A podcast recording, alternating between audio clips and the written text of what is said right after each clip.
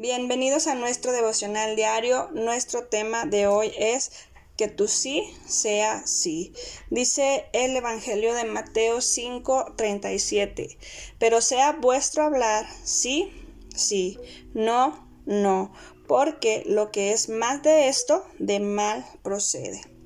¿A cuántos de nosotros nos gusta que cuando alguien hace una promesa la cumpla? O cuando alguien se compromete a algo, nos gusta tener esa seguridad de que la otra persona no quedará mal. A todos nos gusta recibir responsabilidad de la otra parte, pero nosotros somos responsables, cumplimos con lo que prometemos. Ahora bien, ¿te imaginas qué piensa Dios de ti cuando le prometes algo? Bueno, no tardes en cumplir. Eclesiastés 5:4 dice, cuando a Dios haces promesa, no tardes en cumplirla, porque Él no se complace en los insensatos.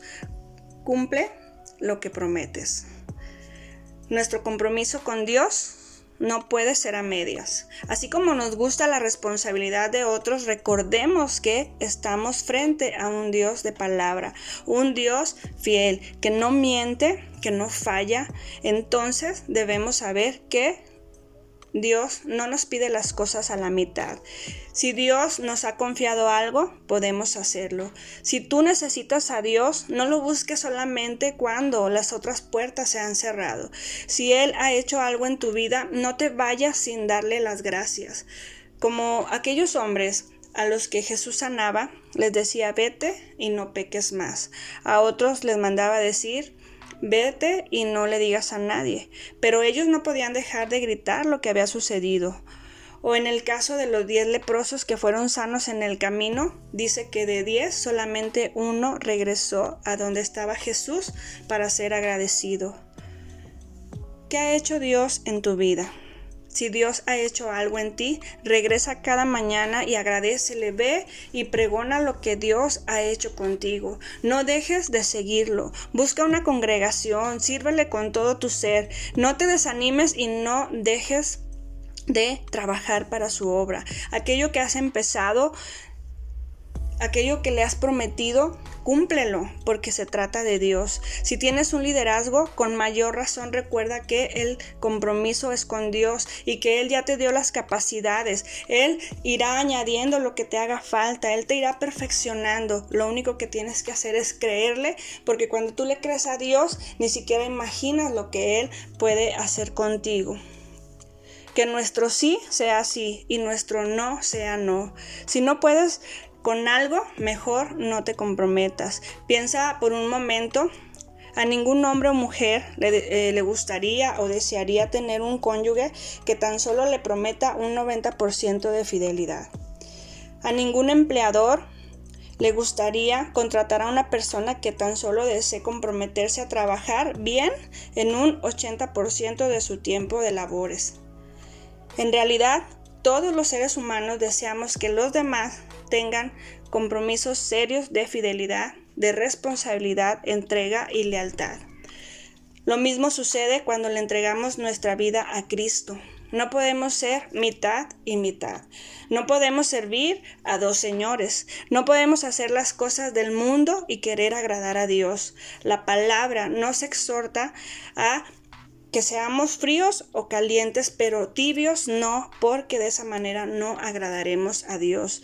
Es muy importante saber a quién servimos, quién nos rescató, a quién adoramos y que tengamos esa fidelidad hacia Dios.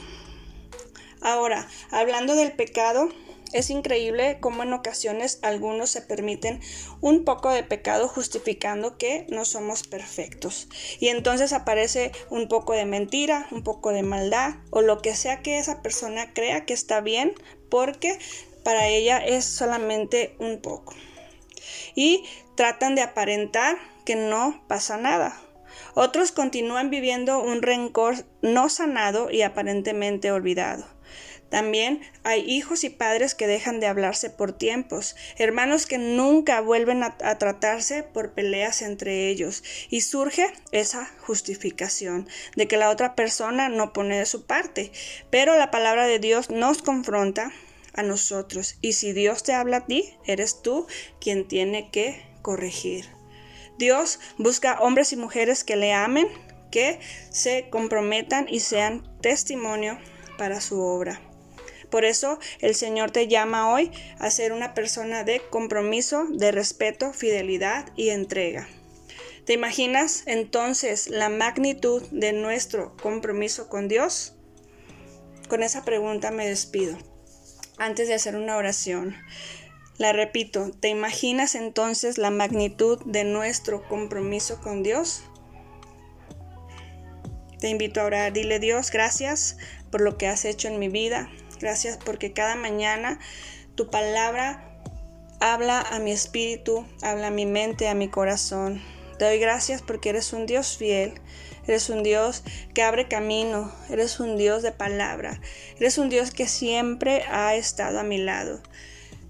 Te doy gracias, mi Dios, porque sé que puedo confiar en ti, porque eres un Dios que cumple sus promesas. Eres un Dios de promesas, mi Dios, y tus promesas se cumplen. Tus promesas son fieles. Eres un Dios, Señor, en el que yo puedo descansar en todo momento. Y de la misma manera, Señor, yo quiero agradarte a ti. Yo quiero serte fiel en todo lo que haga. Si tú me has dado un llamado, si tú me has dado un trabajo en tu obra, si tú me has confiado algo, Señor, ayúdame que cada mañana yo pueda trabajar con esa fidelidad y con ese compromiso delante de ti. Si tú, mi Dios, has hecho algo en nosotros, en cada uno de los que estamos escuchando este devocional, ayúdanos a ser como aquel leproso que regresó y te dio las gracias. Que cada mañana yo pueda encontrarme delante de ti, busque tu presencia y nunca olvide lo que tú has hecho en mi vida. En el nombre de Jesús, amén. Que el Señor les bendiga y que tengan un bendecido día.